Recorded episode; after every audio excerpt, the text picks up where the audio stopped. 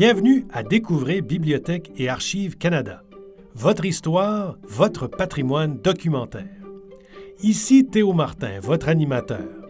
Joignez-vous à nous pour découvrir les trésors que recèlent nos collections, pour en savoir plus sur nos nombreux services et pour rencontrer les gens qui acquièrent, protègent et font connaître le patrimoine documentaire du Canada.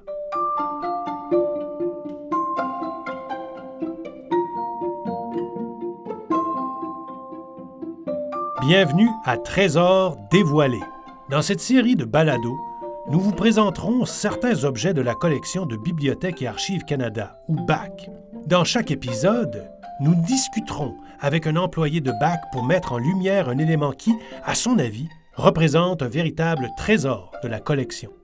Il peut s'agir de pièces rares, parfois inhabituelles ou précieuses, ou d'articles ayant une importance historique.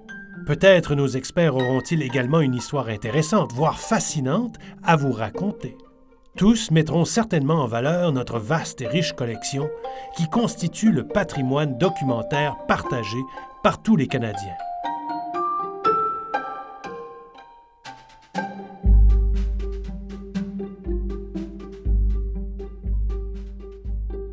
Et maintenant, voici l'épisode 8, La femme en raquette.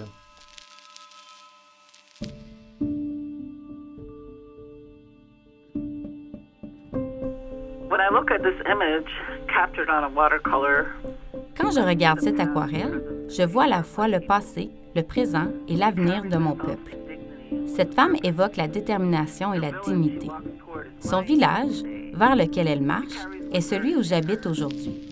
Dans un monde en plein changement, elle est habitée par son instinct de survie, par une mission transformatrice. Vous venez d'entendre notre invitée d'aujourd'hui, Elizabeth Montour.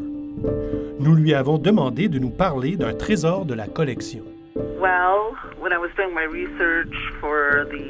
En cherchant du contenu pour notre blog et notre page Flickr, que je contribue à alimenter, j'utilisais l'outil Recherche dans la collection dans la catégorie des archives et je suis tombée sur cette aquarelle. L'image m'est restée en tête. Ça fait deux ans que je travaille ici et j'y repense souvent. Quand j'ai su que le balado Trésor dévoilé se préparait, j'ai eu envie de vous en parler. Sur cette aquarelle, on voit une autochtone qui marche seule, chaussée de raquettes, sur la rive sud du fleuve Saint-Laurent, dans la région de la Prairie. Se dirigeant vers l'ouest, elle quitte Montréal pour rentrer à Kanawaki. Enfin, c'est ce que je suppose, parce qu'elle marche dans cette direction. Habillée en rouge et bleu, elle porte une tenue hivernale complète qui a l'air faite en laine. Sur l'arrière-plan neigeux se découpent les flèches d'une église. J'imagine que c'est la basilique Notre-Dame du Vieux-Montréal, parce qu'il y a deux tours, mais c'est assez flou. À droite, on voit le pont Victoria, qui a été inauguré dans ces années-là. C'est le capitaine Francis George Coleridge qui a peint cette aquarelle en 1866. Né en 1838, il est membre du 42e Royal Highland Regiment, aussi appelé le Black Watch. Cette compagnie des forces britanniques est postée au Canada de 1864 à 1868 pour combattre les invasions des Féniens en Amérique du Nord. Les Féniens sont un groupe d'Irlando-Américains qui veut libérer l'Irlande de l'emprise britannique. Leur plan consiste à s'attaquer aux colonies établies en Amérique du Nord pour forcer la Grande-Bretagne a envoyé des troupes outre-mer, ce qui affaiblirait ses effectifs en Irlande. Elizabeth, pourriez-vous nous parler un peu de ce Francis George Coleridge? He was considered an amateur and he created pictures as part of his military work. Il est considéré comme un artiste amateur. Il produit des œuvres dans le cadre de son service militaire. La collection de Bach en comprend d'ailleurs beaucoup. J'en ai trouvé pas moins de 98.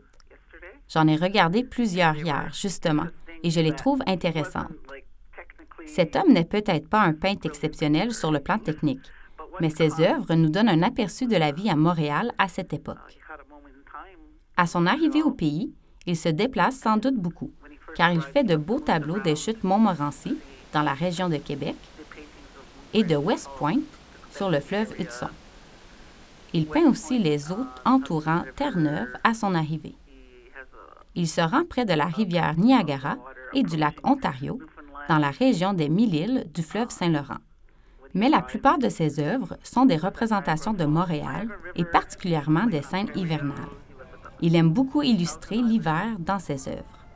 Sur les quelques 100 aquarelles de Coleridge que compte la collection de Bach, celle de la femme en raquette est la seule qui représente un personnage autochtone. La majorité de ses œuvres proviennent d'un carnet de croquis que l'artiste utilisait pendant son passage au Canada et que Bach a acquis en 1983.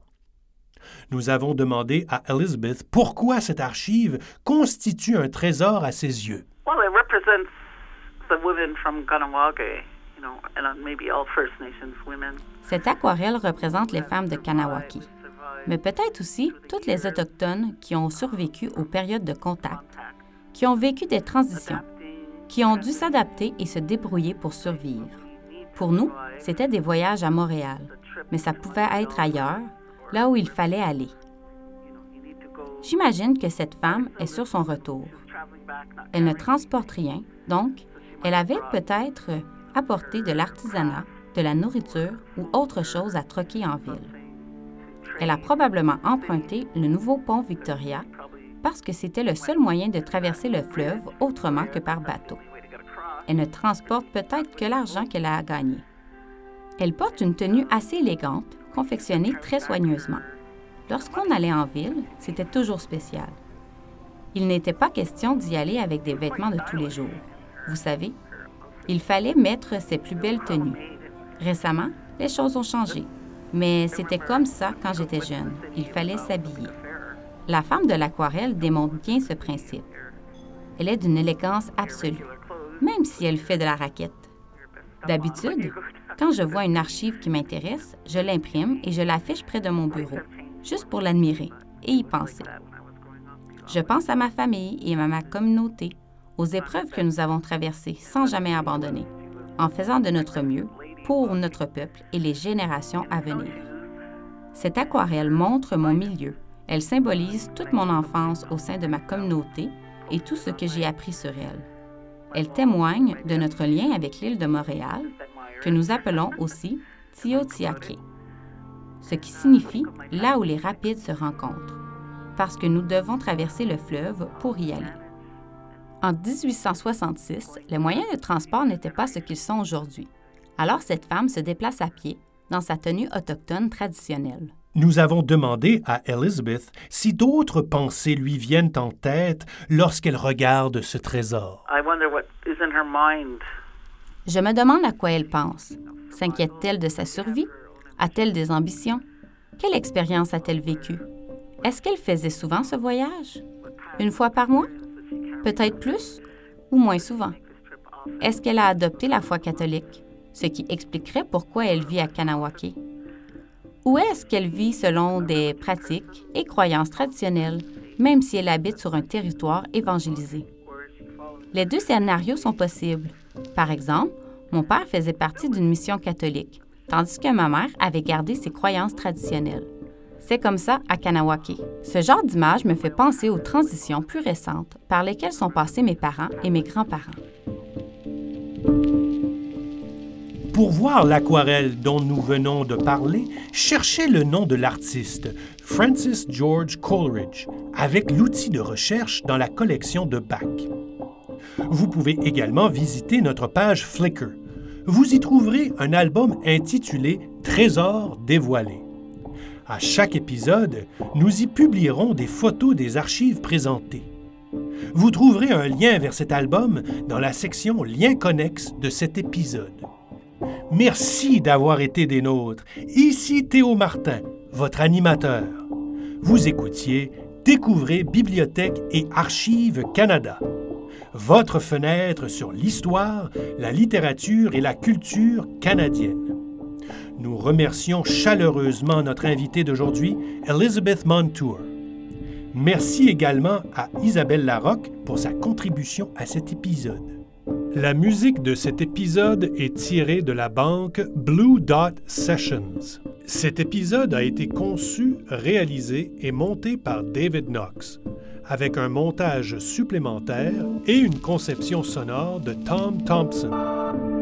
Si vous avez aimé cet épisode, nous vous invitons à vous abonner au balado par le fil RSS de notre site Web, Apple Podcasts ou votre plateforme habituelle.